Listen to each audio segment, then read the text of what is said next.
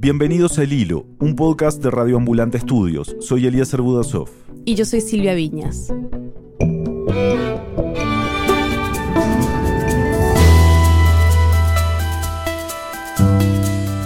A comienzos de agosto se empezó a reportar que una enorme mancha negra estaba esparciéndose por las costas de Venezuela, poniendo en peligro la flora y fauna local y el sustento de los pescadores.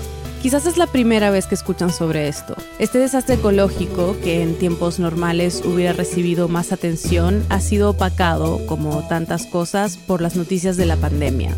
Pero esto está pasando en Venezuela, un país con una industria petrolera colapsada y casi inoperativa, donde estos accidentes son frecuentes, la información oficial es escasa y no parece haber forma de que alguien se haga responsable por sus consecuencias.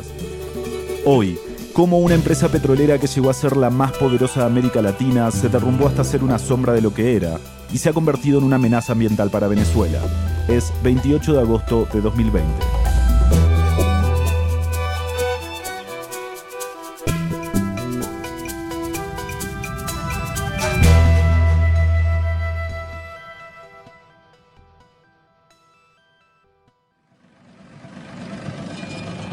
Que salimos a faenar, está el petróleo como miren.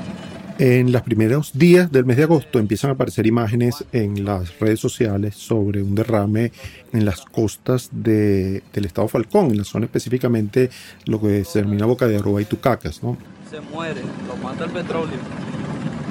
Él es Eduardo Klein. Yo soy profesor del Departamento de Estudios Ambientales de la Universidad Simón Bolívar y dirijo el laboratorio de sensores remotos donde mediante imágenes satélite y otras tecnologías remotas eh, tratamos de entender los uh, procesos de biodiversidad en las costas e islas de, de Venezuela y, y en la región del Mar Caribe. Eduardo ha estado monitoreando el derrame con imágenes satelitales desde Tasmania, en Australia. Todo empezó cuando el 3 de agosto vio un tweet de una cuenta que se llama Tanker Trackers. Es un servicio independiente que rastrea a través de satélites los envíos y el almacenamiento de petróleo en varios puntos del planeta.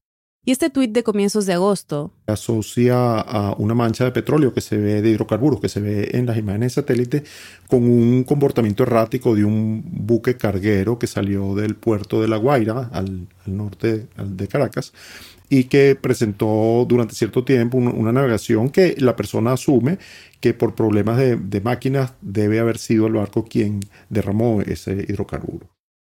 Esta fue la primera hipótesis sobre el origen del derrame, que lo estaba causando una falla en un buque. Eduardo empezó a buscar imágenes satelitales. Entonces me enfoco primero en el barco y veo efectivamente de que el barco se encontraba a una distancia de aproximadamente 85 kilómetros al noreste de la mancha visible en la imagen de satélite. Y entonces decido correr una simulación con un programa específico para seguir el derrame de, de, esta, de estos tipos de compuestos. Para ver cómo se habría movido la mancha si el derrame venía de ese barco. En esta simulación usó un combustible similar al que probablemente estaba en el barco, y el modelo mostró que por las condiciones del viento y las corrientes, si el derrame en realidad venía de ahí, la mancha tendría que haberse esparcido hacia otro lado. La segunda evidencia en contra de la hipótesis del barco es que al tú examinar la imagen de satélite de radar, que es una imagen que está libre de nubes, tú puedes identificar la presencia del barco, la señal en la imagen identifica la presencia del barco y alrededor de ese barco no se ve ningún tipo de mancha de hidrocarburos. Eduardo miró hacia atrás en estas imágenes satelitales para ver qué estaba pasando en la refinería El Palito de la empresa Petróleos de Venezuela, o PDVSA, la petrolera estatal venezolana. En la segunda parte de este episodio hablaremos más sobre la historia y evolución de PDVSA. Por ahora, lo que tienen que saber es que El Palito es una refinería que está en las costas del estado Carabobo, a unos 200 kilómetros de Caracas, en la zona donde se estaba reportando este derrame.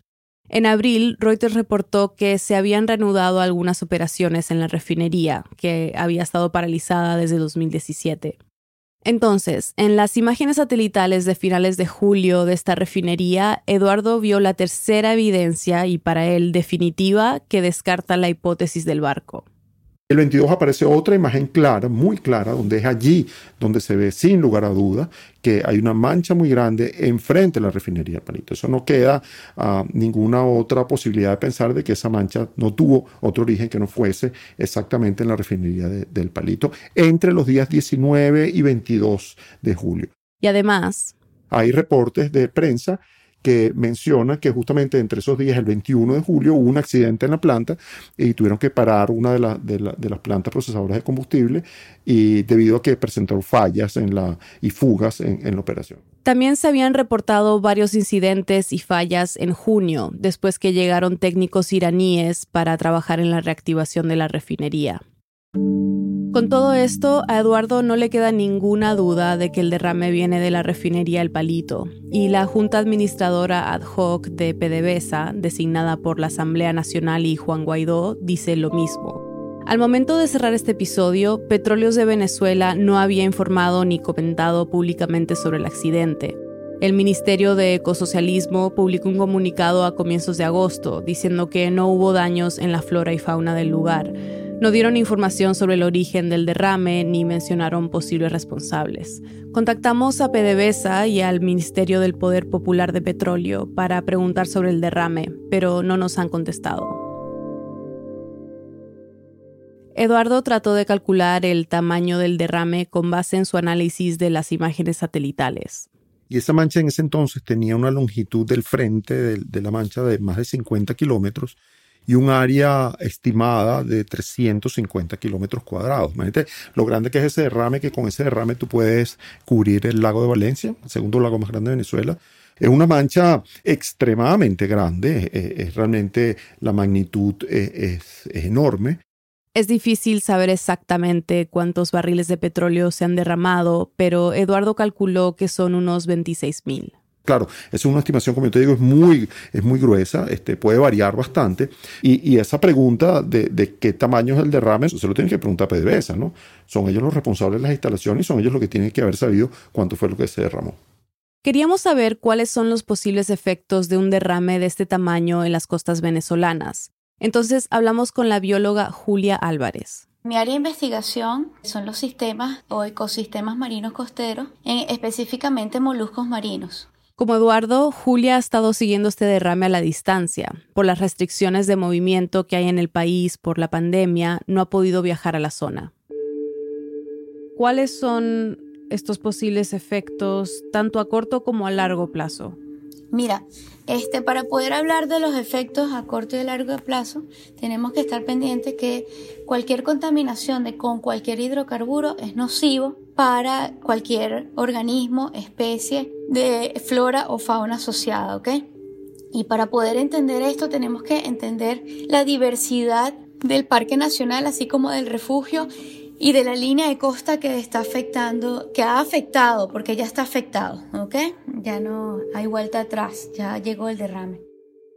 Lo que mostraban estos primeros videos en redes sociales de comienzos de agosto era el efecto del derrame en las playas, olas que dejaban una sustancia oscura, negra en la orilla. El derrame afecta a unas playas arenosas, que esta zona se llama Boca de Aroa. Esta es una playa súper extensa de arena, es como, imagínate un gran hilo de arena, ¿ok? Que abarca desde la zona de Carabobo, Yaracuy, que es otro estado, y Falcón, ¿ok? Que es toda la zona de Golfo Triste. Estamos hablando de más de 50 kilómetros de agua cristalina, arenas blancas, sin exagerar, un paraíso. Las comunidades, cuando vieron este, este impacto, los pescadores, posaderos, la imparques, que son los guardaparques, y hasta misma gente de, de, la alcaldía y de la, y de la gobernación, se acercaron con carretillas, eh, palas, bolsas, desesperados a, a limpiar la playa.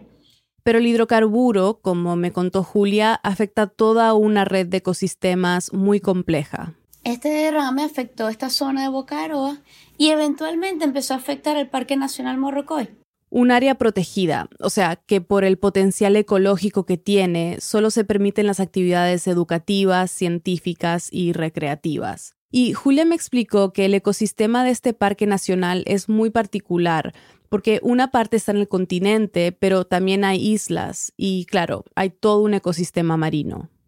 Lo que destaca este, en estos ecosistemas son los bosques de manglar, pastos marinos, fondos arenosos como el de Boca de Aroa y arrecifes coralinos, que es una de las bellezas de este parque nacional. Se han registrado 26 especies de corales en el Parque Nacional Morrocoy, y Julia me contó que también hay una diversa fauna de esponjas marinas, crustáceos, peces y hay tortugas marinas. Pero además hay un refugio de fauna silvestre que colinda con el parque. Es otra área protegida y el derrame también llegó allí. Tenemos que tener en cuenta que esta contaminación en cualquier parte de la cadena de este ecosistema puede tener impactos inmediatos en las personas que viven allí. Julia me lo explicó con un ejemplo específico, los bosques de manglar. Que son zonas de refugio, reproducción, de alimentación de peces que luego van al arrecife, que a su vez son el soporte económico de muchas de estas comunidades que por la pandemia no están trabajando con el turismo, pero estaban pescando y estaban subsistiendo con esto. Entonces, imagínate la desesperación de las personas de que lo lo que los mantenía en este momento era la pesca. ¿Cuánto tiempo se tardaría en recuperarse, quedar limpio como estaba antes? Mira, con imágenes satelitales y las mismas imágenes de la fotográfica que nos han hecho los lugareños, se podría identificar una fecha, un dato, ¿no? Pero es complicado decirlo. Te voy a dar un ejemplo. El Parque Nacional Morrocoy en, los años 90 sufrió una mortandad masiva de corales. Por una enfermedad que sufren los corales. Se perdieron muchas especies de estos corales. Hoy día, todavía esa diversidad de especies no se ha recuperado. No por completo, aunque una investigación reciente mostró que nuevas colonias de corales se han levantado sobre las muertas. Entonces ahora le vamos a incluir un derrame, ¿ok? Que puede estar afectando esa diversidad de especies que se mantenía o que medio estaba batallando para recuperarse. Han pasado 20 años de eso, casi 30 años. Ahora con el derrame, imagínate cuánto puede ocurrir. Julia calcula que el ecosistema tardaría más o menos 40 años o más en recuperarse después de este derrame. Es una estimación, claro. Para poder estudiar bien el impacto, Julia dice que es muy importante que la comunidad científica pueda ir a la zona para hacer estudios de monitoreo y análisis. Todavía el Ministerio de Ecosocialismo no nos han dado el acceso, ni tampoco el Instituto Nacional de Parques, para poder colaborar. Estamos todos como que a la expectativa de que nos digan, aquí están los permisos, vénganse, para poder determinar el efecto en sí y poder dar respuesta a cómo va a ser el comportamiento a mediano y corto plazo. Para ti como científica que estudias estos ecosistemas, ¿cómo es ver un derrame así? Mira, es muy doloroso, ¿ok? Y más cuando parte de tus estudios universitarios y de posgrado han estado asociados a las comunidades, ¿ok? Cuando tú vas a hacer un trabajo científico, Tú siempre estás en ese compartir diario con el lanchero, con el, pescador, que te da una información valiosa y que te estén llamando a cada rato para preguntarte, profesora, ¿por qué no ha llegado? Es terrible, o sea, se te pone el corazón arrugadito. Julia me contó que solo en el refugio de fauna silvestre, esta área protegida que queda al lado del Parque Nacional Morrocoy, hay más de 300 especies de aves. Nada más ver estas aves sabiendo que no van a tener el alimento, no van a, que, su sitio de reproducción, su sitio de resguardo está en peligro, es, una cosa que, no tiene palabra, no tiene palabra, es, un crimen ecológico, entonces eh, es lo mismo, cuando, es el mismo dolor que se siente con cualquier crimen, porque son unidades que respiran, que viven, que, hasta puedo decir que sienten holísticamente hablando, que dan refugio a personas, que son la, manutención de familias enteras que están ahí involucradas. Entonces es muy, muy doloroso. Quizás lo más preocupante es que este derrame no es algo inusual. Recordemos que Venezuela es un país petrolero, En el 2012, un derrame en un río dejó a cerca de un millón de personas sin agua por más de un mes. El lago Maracaibo, el más grande del país, lleva años con niveles de contaminación altos por los residuos petroleros, y nadie se ha hecho responsable. PDVSA tenía un, plan, o tiene un plan nacional de contingencia que se usa y se, se, usaba con bastante frecuencia. Había mucho entrenamiento del personal, habían equipos disponibles, lanchas, embarcaciones, barreras de contención, elementos de absorción, eh, dispersantes, habían vehículos disponibles para atacar cualquier derrame, etcétera, etcétera. Pareciera que eso no se activó en este, en este momento. habría que nuevamente preguntarles a ellos por qué no activaron el plan nacional de contingencia. Eduardo cree que este derrame es el más grande que ha pasado en el Golfo Triste en los últimos 20 años. Y a partir de este derrame del 22 de julio, la refinería sigue todavía botando hidrocarburos hacia el agua. Entonces, hay algo que está pasando allí que no está funcionando el sistema de prevención, no están controlando o parecieran no tener capacidad de controlar lo que está pasando en esas lagunas o en esas plantas, ni de contener cualquier derrame de hidrocarburos que pudiese eventualmente caer al mar. ¿no?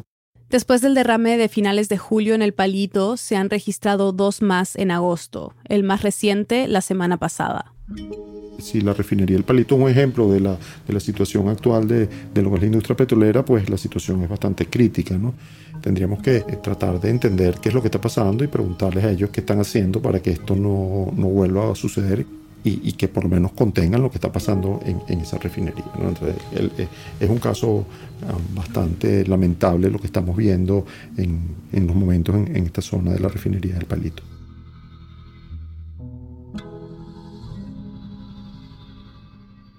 Ya volvemos.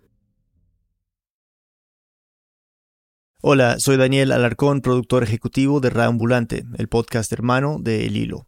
Como este podcast en Raambulante contamos Latinoamérica en toda su complejidad, solo que no lo hacemos desde las noticias. El 15 de septiembre lanzamos nuestra nueva temporada con un poco de todo. Historias de oro perdido, de niños rebelándose en la pandemia, de chanchitos provocando pánico, de ateos confirmando milagros y mucho más. Encuentra Raambulante en tu aplicación favorita de podcasts, cada martes desde el 15 de septiembre. En el segmento anterior escuchamos sobre el derrame reciente. ¿Se puede ver como una consecuencia o un reflejo de cómo está ahora PDVSA? Sí, es una cuestión sistémica de eh, falta de mantenimiento e inversión a lo largo de toda la industria petrolera y de PDVSA en particular. Él es Francisco Monaldi. Soy investigador del Instituto Baker de la Universidad de Rice en Houston y también eh, fundador del Centro de Energía y Ambiente del IESA en Venezuela. Hablamos con él porque lleva siguiendo de cerca la política y economía petrolera de Venezuela desde hace 30 años. Repasar la historia del apogeo y la caída de PDVSA, que llegó a ser una de las principales compañías petroleras del mundo, es ver también el reflejo de un país, uno que de ser el más rico de América Latina se volvió un símbolo del colapso económico y social en la región. Pero para entender la situación actual de PDVSA hay que volver casi 100 años atrás, cuando reventó el primer pozo. En el año 1922, cuando ocurre un reventón de un pozo que indica que Venezuela va a ser uno de los grandes productores de petróleo del mundo. El petróleo se transforma en la actividad más importante económica de Venezuela y cambia completamente el país. En ese momento Venezuela pasó de ser uno de los países más pobres de la región a ser el más rico y hasta los años 80 tuvo el mejor desempeño económico de América Latina, pero no fue hasta 1975 cuando se nacionalizó el petróleo. Y empieza el 1 de enero del año 1976 esta nueva empresa llamada Petróleos de Venezuela, PDVSA. PDVSA era considerada una de las mejor manejadas del mundo, ¿no? Y parte de la razón por la que eso era así es que la transición entre las empresas privadas y la empresa estatal se hizo de manera muy gradual y muy cuidadosa. Con el tiempo se fue, digamos, unificando la empresa y haciendo culturalmente más homogénea, pero manteniendo la, profesionalización y manteniendo la, digamos, la empresa fuera del, digamos, del partidismo, de la política venezolana. Era el, el, mejor lugar para trabajar en el Estado venezolano y uno de los mejores lugares para trabajar en Venezuela en aquel momento. Francisco me contó que durante los 90 PDVSA llegó a producir 3 millones y medio de barriles por día, convirtiéndose así en uno de los principales productores de petróleo del mundo.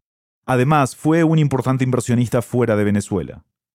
Compraron una empresa como Citgo en los Estados Unidos, que es una importante refinadora, una empresa en Alemania, otra empresa en Escandinavia. Eh, entonces, eh, PDVSA se transformó en un, en un gran emporio internacional. Llegaron a controlar el 10% del mercado de gasolina de Estados Unidos, y en términos de producción de petróleo, PDVSA era más grande que Exxon, más grande que la Shell. Era de las eh, cinco principales empresas petroleras del mundo en producción y era considerada, por ejemplo, una publicación muy respetada en el medio petrolero, que es Petroleum Intelligence Weekly, la clasificaba entre las dos o tres mejores empresas petroleras eh, del mundo. Y se asoció con empresas petroleras internacionales para hacer proyectos en Venezuela. Ese fue el momento en que PDVSA subió más su producción. Todo ese periodo la empresa fue de primer nivel. Tú lo puedes ver en producción, como te digo, el pico fue en 1998 en ese momento, la historia de Venezuela empezó a cambiar radicalmente. Juro delante de Dios, juro delante de la patria, juro delante de mi pueblo, que sobre esta moribunda constitución. Con la llegada de Hugo Chávez al poder.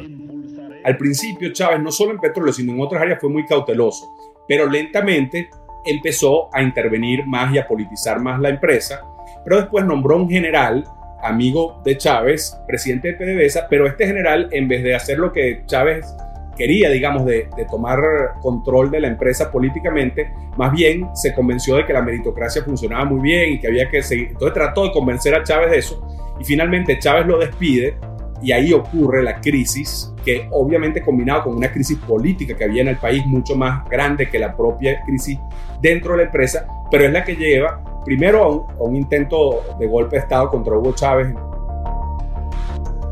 Ese año, 2002, los trabajadores de PDVSA organizaron varias movilizaciones. La del 11 de abril provocó el breve derrocamiento de Chávez, pero esto duró menos de 48 horas. De todos modos, el choque entre Chávez y PDVSA no había terminado ahí. A finales del mismo año se dio un paro petrolero que duró dos meses y que culminó con el despido masivo de todo aquel que hubiese estado involucrado en la huelga. Muchas gracias por su servicio. Señor Juan Fernández está despedido de Petróleos de Venezuela. Usted fue hasta el día de hoy gerente funcional de planificación y control de finanzas. Vean ustedes el nivel de esta gente. Alrededor de 20.000 personas de las 35.000 que trabajaban para la empresa fueron despedidas. Y eso significa un despido de casi todos los cuadros gerenciales importantes y también prácticamente toda la gente más técnica, por ejemplo, todos los que tenían doctorado, casi todo un porcentaje altísimo de los ingenieros petroleros, de los geólogos, de los geofísicos, y entonces la, empresa sufre un, un tremendo golpe a su capacidad. Aunque con esto PDVSA quedó muy debilitada, Francisco me contó que Chávez tuvo mucha suerte gracias al contexto internacional. Más o menos en la época de los despidos, el precio del petróleo empezó a subir de manera inaudita y los precios altísimos se mantuvieron por casi una década. Desde el 2003 hasta el 2014 tenemos el, precio de petróleo más alto de la historia y los ingresos de petróleo más altos de la historia. Y parecía que todo era posible durante esos años. Con ese precio de petróleo tan alto que había al principio, ellos pudieron, por ejemplo, contratar a empresas internacionales que suplieran al personal que antes ellos tenían y debo decir que también formaron a una cantidad de gente, de jóvenes. Se gastó una fortuna en capacitarlos. Para ponerlo en perspectiva, antes de Chávez, PDVSA tenía 40.000 empleados. En 2015 había 150.000. Y aquí está la ironía. La empresa tenía tres veces más de trabajadores, pero producía menos. El asunto es que con los precios tan altos no importaba. Solo para darte una idea, el petróleo llegó a estar en su pico a más de 140 dólares por barril y los costos de producción de Venezuela históricamente eran alrededor de 10 dólares por barril. Entonces, imagínate un negocio en que tú puedes llegar a ganar 14 veces lo que te cuesta extraer un barril. Eso daba para todo.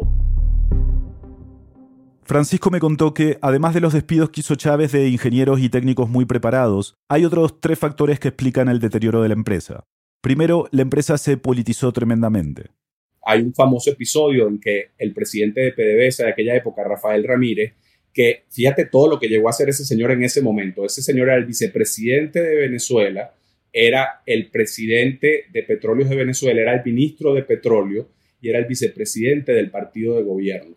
Es decir, el mismo hombre ocupó varios cargos diferentes y varios de ellos al mismo tiempo. Entonces, eso te da una idea del nivel de politización. La empresa se transformó en el brazo del partido de gobierno, no solamente para implementar políticas sociales, algunas de ellas quizás con algunos elementos positivos, pero que no debían haber sido además ejecutadas por la empresa petrolera. Según Francisco, en ese momento PDVSA parecía más un ministerio social que una empresa petrolera.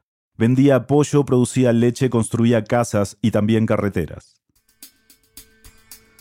Como segundo factor, Francisco dice que estaba la corrupción dentro de la empresa. En ese momento el gobierno tenía control completo del, poder legislativo y judicial, entonces no hubo ningún tipo de rendición de cuentas de lo que estaba pasando dentro de la empresa como históricamente había habido.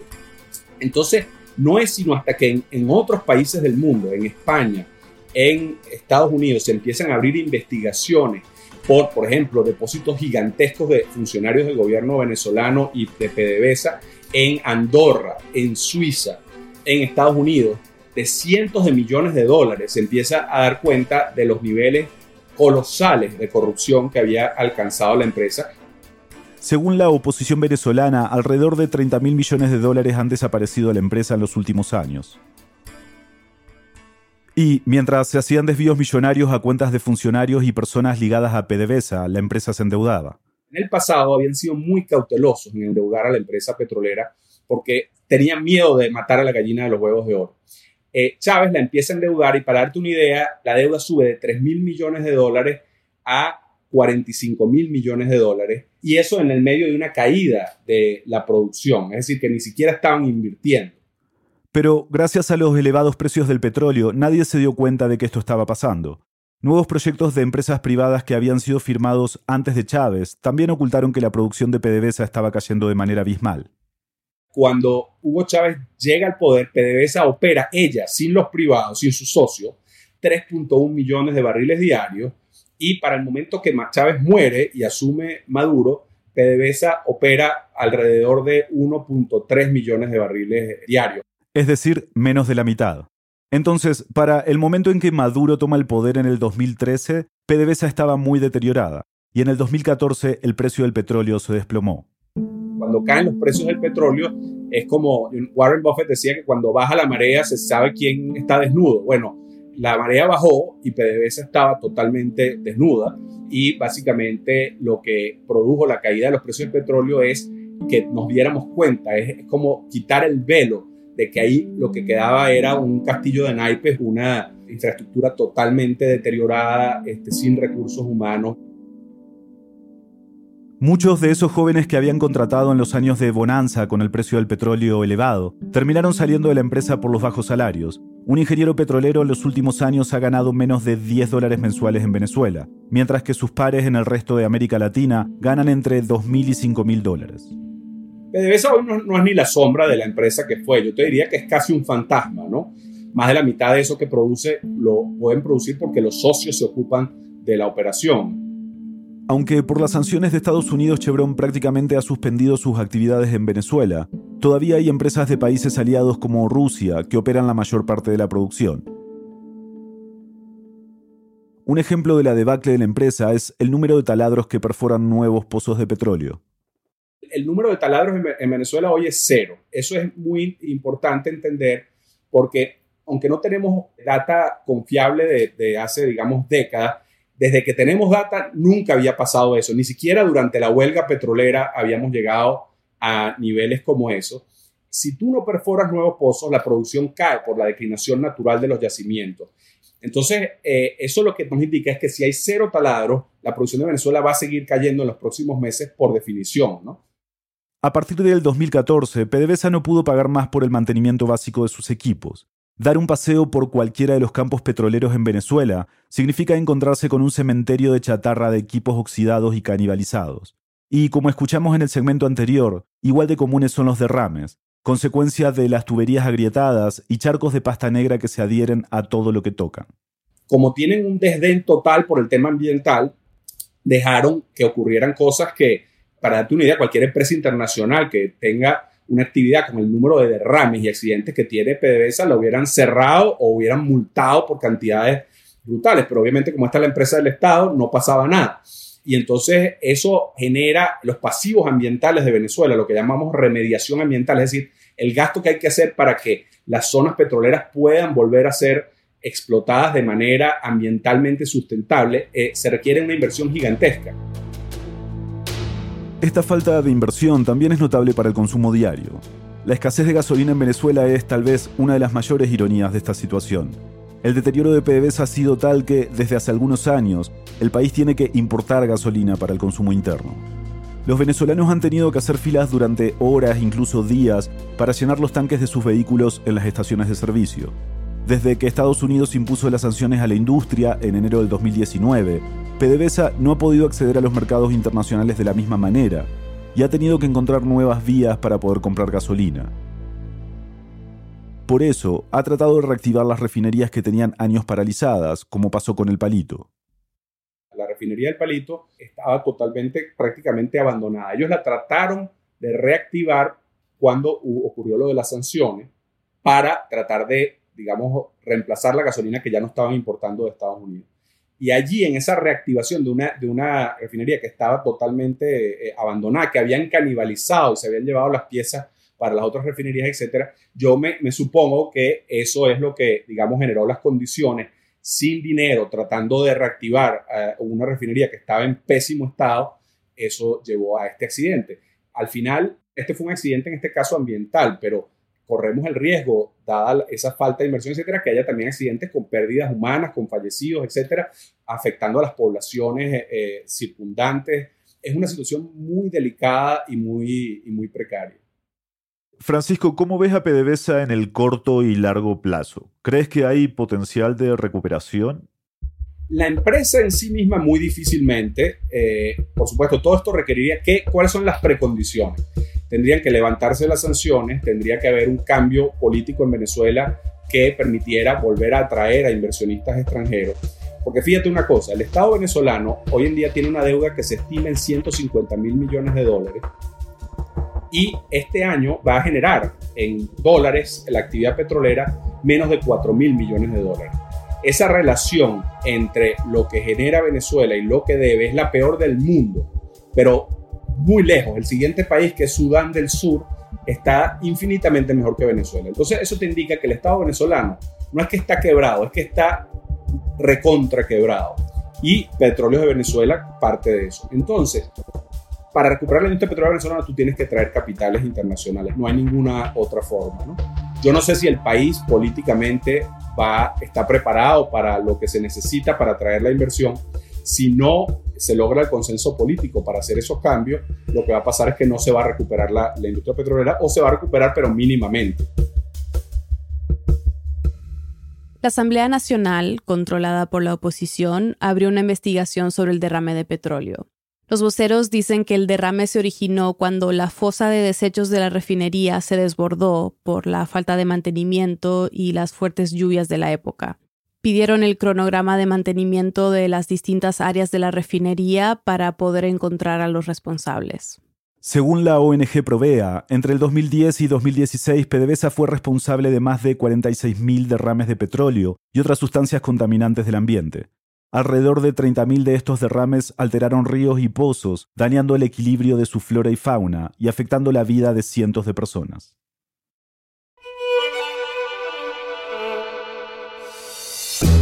En el hilo somos Daniel Alarcón, Álvaro Céspedes, Mariana Zúñiga, Elías González, Laura Rojas Aponte, Jorge Caraballo, Miranda Mazariegos y Carolina Guerrero. Rabea Kabash hizo el fact-checking para este episodio. Nuestro tema musical lo compuso Pauchi Sasaki. El Hilo es una producción de Radioambulante Studios. Gracias a nuestros compañeros de Radioambulante por todo su apoyo y gracias a los oyentes que se han unido a nuestro programa de membresías. Su apoyo es crucial para que podamos seguir narrando las noticias de América Latina. Si tú también quieres contribuir, visita elhilo.audio slash apóyanos. Para recibir los episodios del Hilo cada viernes por la mañana en tu bandeja de entrada, suscríbete a nuestro boletín semanal en elhilo.audio slash correo. Yo soy Silvia Viñas. Y yo soy Elías Budasov. Gracias por escuchar.